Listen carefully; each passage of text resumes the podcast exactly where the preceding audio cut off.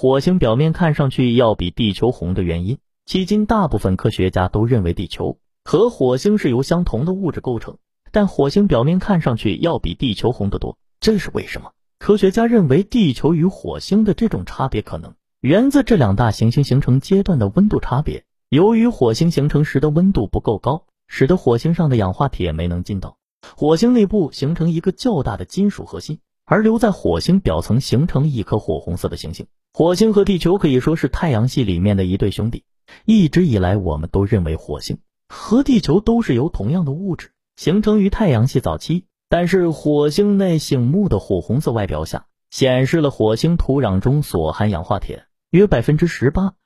远高于地球的含量约百分之八。同时，相对而言，火星内部那颗金属核心的大小比例则远小于地球的金属核心。究竟地球与火星在演化的过程中有什么地方不一样吗？一般认为，地球与火星在形成的初期都同样受到大规模陨石的撞击，而造成星球表面形成了岩浆海，其深度大约可以达到一千两百到两千公里。而此时熔融的硅酸盐类物质与金属物质产生了分异作用，因此密度较大的铁锦等金属便渐渐下沉，而形成了星球金属的核心。地球不同于火星的地方，很显然就是发生在这个时期。地球上的氧化铁大多进入了地球核心，火星却没有。德国拜罗伊特大学的研究人员在实验室中以大约十七万五千倍的大气压力以及二千四百度以上的高温实验氧化物在金属铁中的溶解度，发现高温使得较多的氧化铁得以溶解在金属铁中，